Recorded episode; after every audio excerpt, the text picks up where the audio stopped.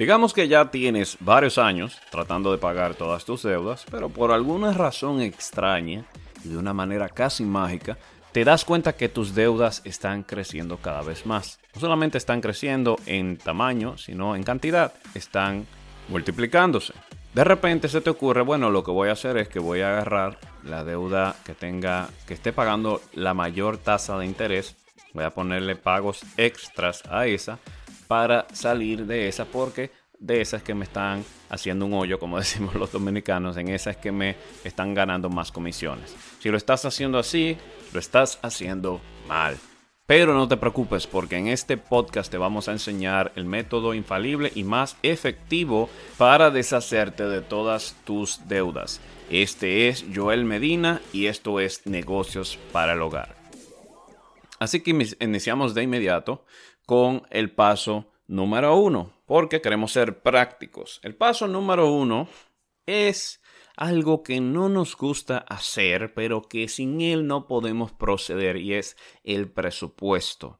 El presupuesto. El presupuesto es básicamente una foto de en qué o una radiografía de en dónde están tus finanzas, en qué momento o en qué situación están todas tus finanzas. El presupuesto te va a dar una es una contabilidad, te va a dar una idea real, te va a dar un punto de partida real sobre cómo proceder a resolver todos tus, todos tus problemas financieros.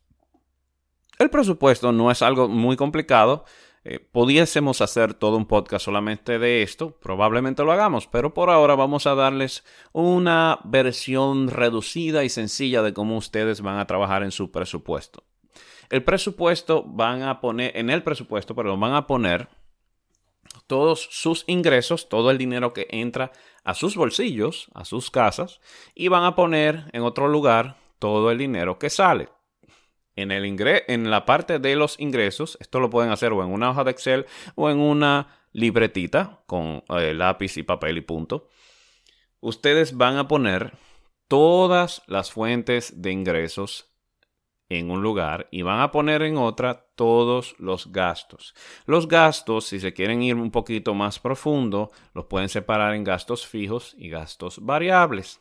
A mí me gusta simplificar la vida, simplificarme la vida.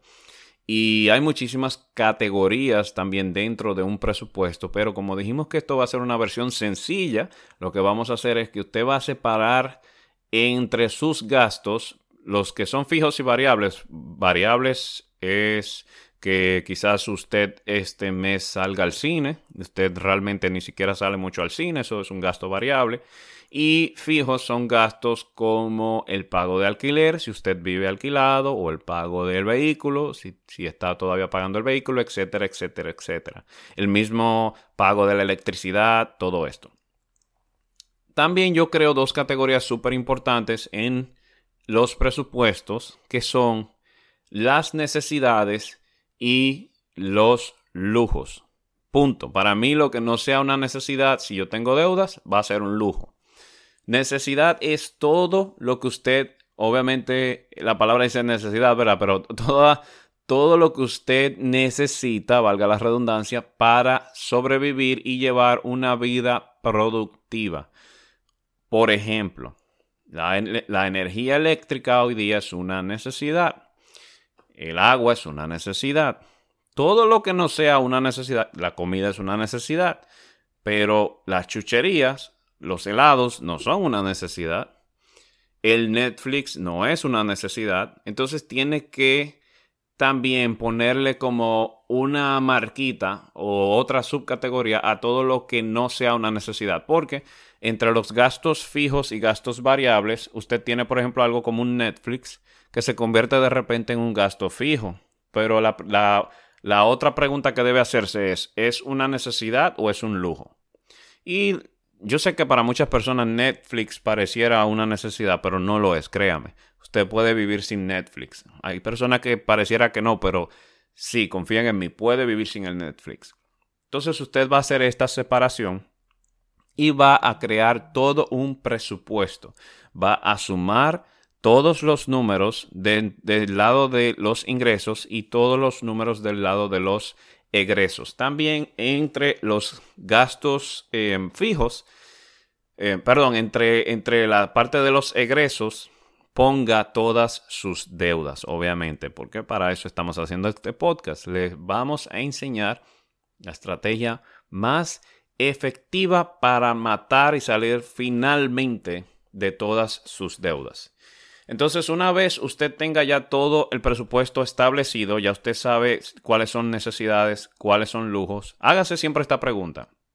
Incluso cuando vaya de compras a un supermercado, siempre hágase esta pregunta. Usted va a agarrar, por ejemplo, una, un t-shirt o, o, una... lo que sea.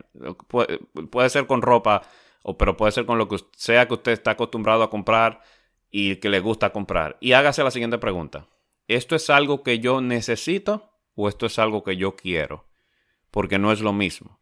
Y cada vez que usted se haga esa pregunta, se va a dar cuenta que va a dejar de desperdiciar dinero. Recuerde que esta estrategia es para personas, si usted quiere genuinamente salir de sus deudas. Porque si usted quiere salir de sus deudas, tiene que empezar con la disciplina, poner las prioridades en orden, se llama esto. Entonces, todo lo que no le facilite su vida productiva, usted lo va a dejar atrás. Y cuando usted tenga todo esto escrito en, su hoja de presupuesto, lo que vamos a hacer ahora es eficientizar nuestros gastos o eficientizar el presupuesto. ¿Cómo se hace eso? Todo, si es posible, todo lo que está en la sección de lujos, usted o los va a reducir significativamente o los va a eliminar totalmente.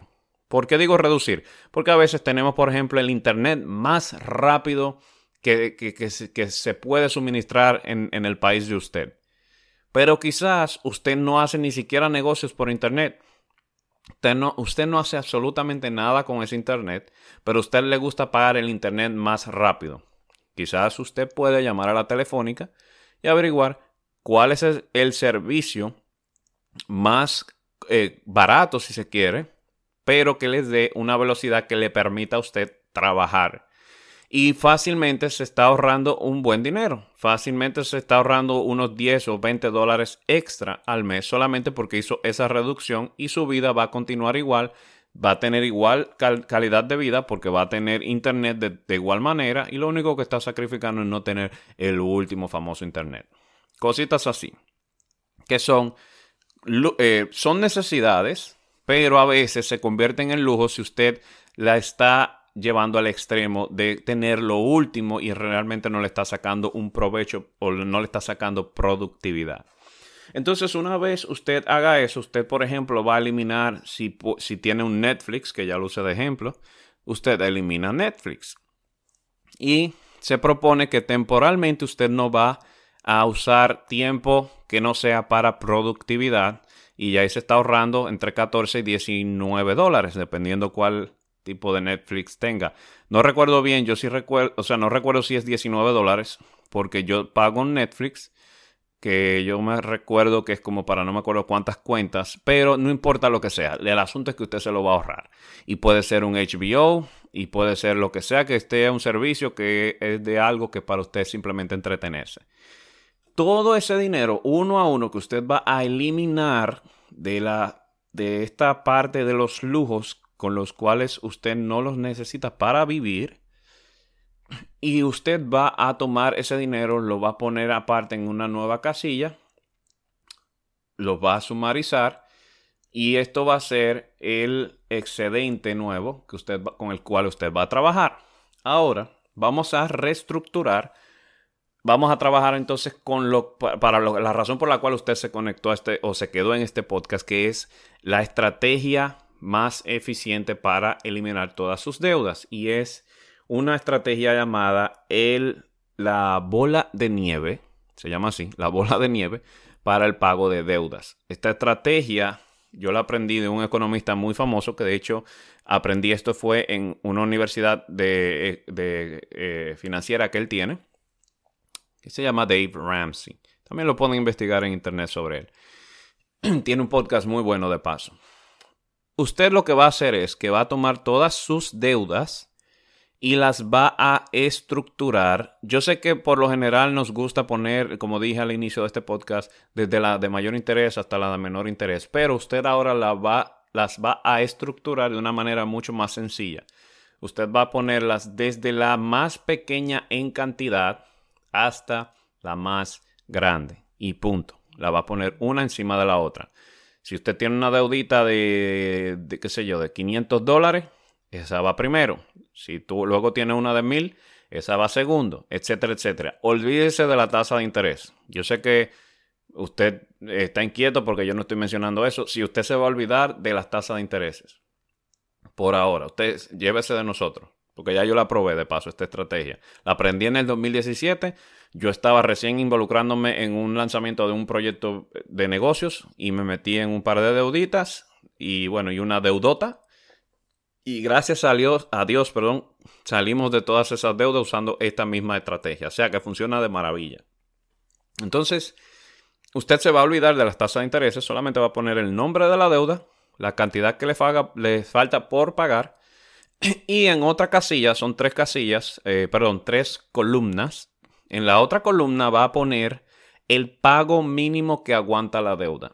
Porque por lo general también nos gusta ponerles pagos adicionales o ponerle un poquito de más que el simple pago mínimo a las deudas que tienen mayor tasa de interés. Y a veces estas deudas son grandes. A veces las deudas grandes o intermedias tienen tasas de intereses grandes o altos y le estamos pagando un poco más de lo que es el pago mínimo. Otro, eh, entonces el paso que vamos a hacer en esta estructuración de las deudas es que vamos a hacerle solamente el pago mínimo a absolutamente todas las deudas, todas las deudas que usted tiene, menos la deuda más pequeña. La deuda más pequeña, usted va a tomar todo el excedente de todo el dinero que usted estaba dedicando para el pago de las otras deudas, o por lo menos para el pago adicional fuera de lo que es el pago mínimo, va a sumar esa cantidad y se las va, se la va a poner todas, incluyendo también el excedente de las nuevas, del nuevo dinero que usted va a tener cuando elimine Netflix y todas estas cosas que usted no necesita. Y se lo va a sumar al pago del abono a capital de la deuda más pequeña. ¿Cuál es nuestro propósito? Que yo creo que ya es obvio y se nota. Queremos eliminar, exterminar de la manera más rápida la deuda más pequeña.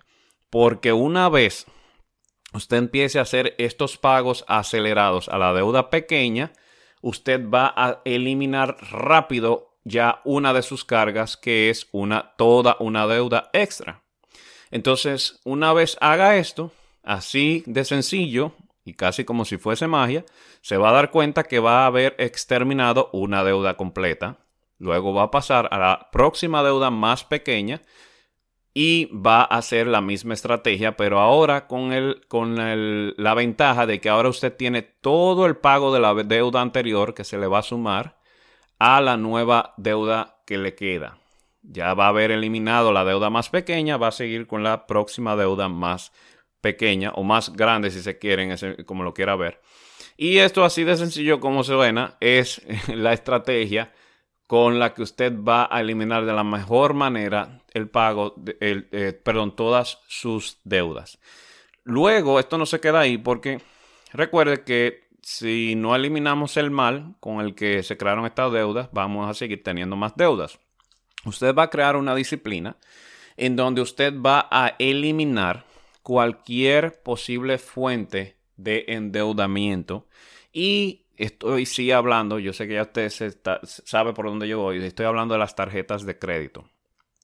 Las tarjetas de crédito, que también son todo un tema que podemos tratar aparte, y yo les voy a explicar, les voy a explicar el porqué de esto que voy a decir ahora, pero por ahora solamente confío en nosotros para la eliminación de estas deudas. Si usted no pretende hacer negocios en su vida y usted se siente cómodo eh, con su empleo, a usted no le conviene usar tarjetas de crédito. Acostúmbrese a usar tarjetas de débito y no más de ahí. Acostúmbrese a no buscar préstamos a menos que no sean para necesidades genuinas, ¿ok? Que no sean para necesidades. Cuando ustedes vayan a, que venga ahora el Black Friday, venga la Navidad o lo que sea, pregúntese si genuinamente usted necesita ese colchón o necesita esa nevera o esa estufa. Si, si su estufa aún funciona, si su nevera aún funciona bien, y usted simplemente se estaba emocionando, su televisor funciona perfectamente bien, lo único que usted quiere una imagen más clara para entretenerse. Recuérdese que como quiera vamos a quitar el Netflix, ¿verdad? Mientras tanto, ahorres ese dinero. Vamos a cambiar los hábitos. Ahora usted va a convertirse en una persona financieramente inteligente. La gente más rica del mundo son personas financieramente inteligentes.